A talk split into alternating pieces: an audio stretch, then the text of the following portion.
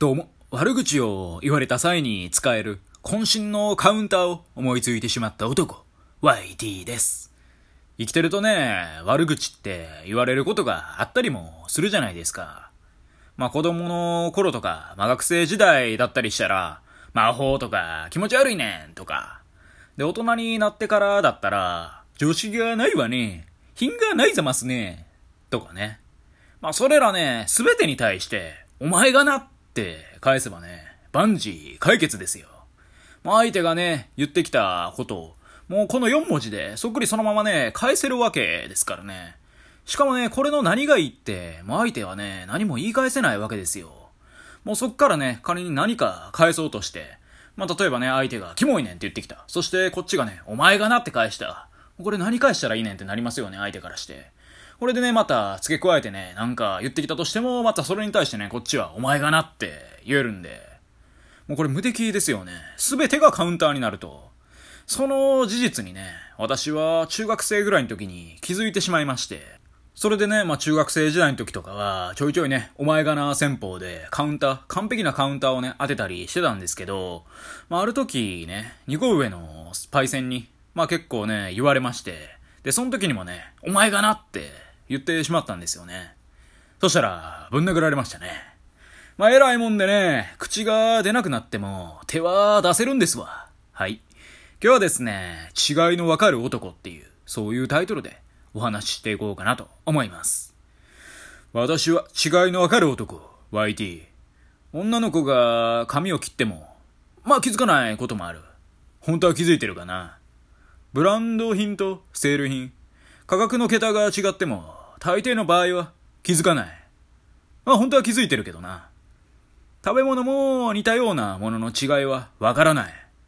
まあ本当は気づいてるけどな。それが違いのわかる男、YT。まあ言うてもね、飯とかってようわからんことありますよね。まあ正直ね、目つぶって飯食べろよって言われたら結構ね、わからんと思うんですよね。まあ例えば、竜田揚げとかね、目つぶってね、食べれば鳥なのか魚なのかすらわかんない自信が私にはありまして。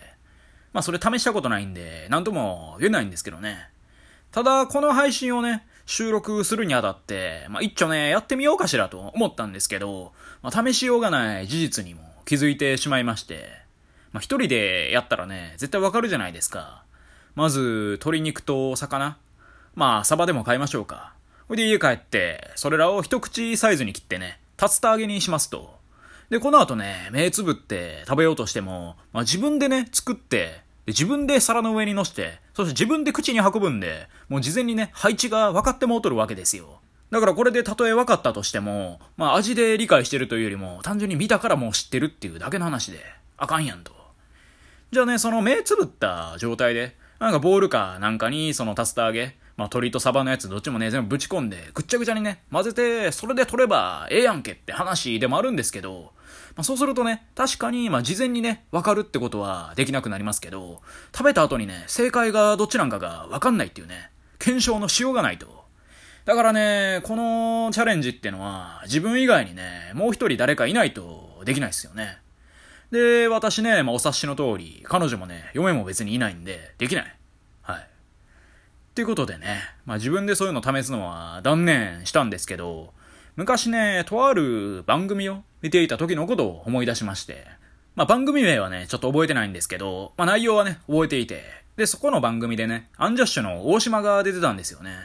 そこでね、大島は、牛、豚、鳥の違いがもう全くわからへんと、そう言っていて、まあ別にでもね、彼は目をつぶってるわけでもないんですけどね、もう見ながら食ってもね、わけわからへんと、そう言ってて、それでね、まあ牛、豚、鳥は言わずもがな、キノコ、もうあれにあたってはね、本当に何が何だか全くわかんないと。うん。キノコの存在がもうわけわからんみたいな話をしていて。で、最初それを見た時はね、そんなことあるかって思ったんですけど、まあでもそんなにね、バカにはできないなって思う自分がいることにも気づきまして。まあそれをね、見ながら食べたら、私さすがにわかりますよ。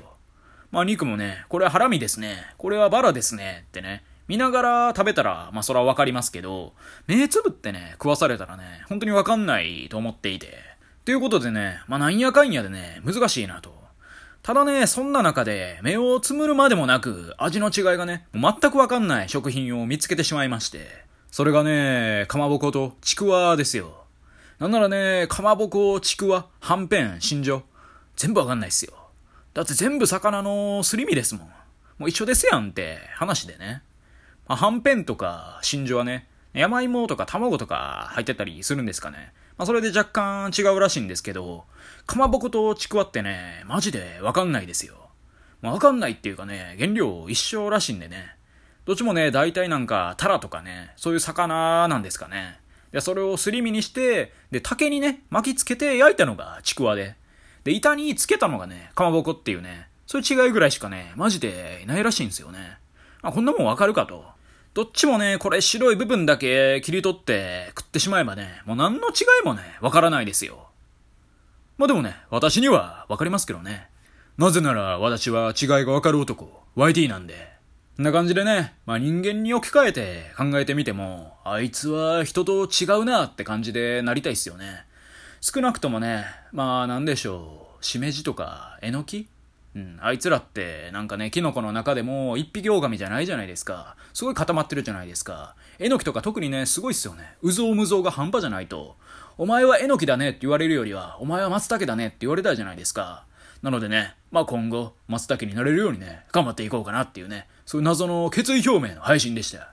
はい。以上、YT でした。今日も聞いてくださり、どうもありがとうございました。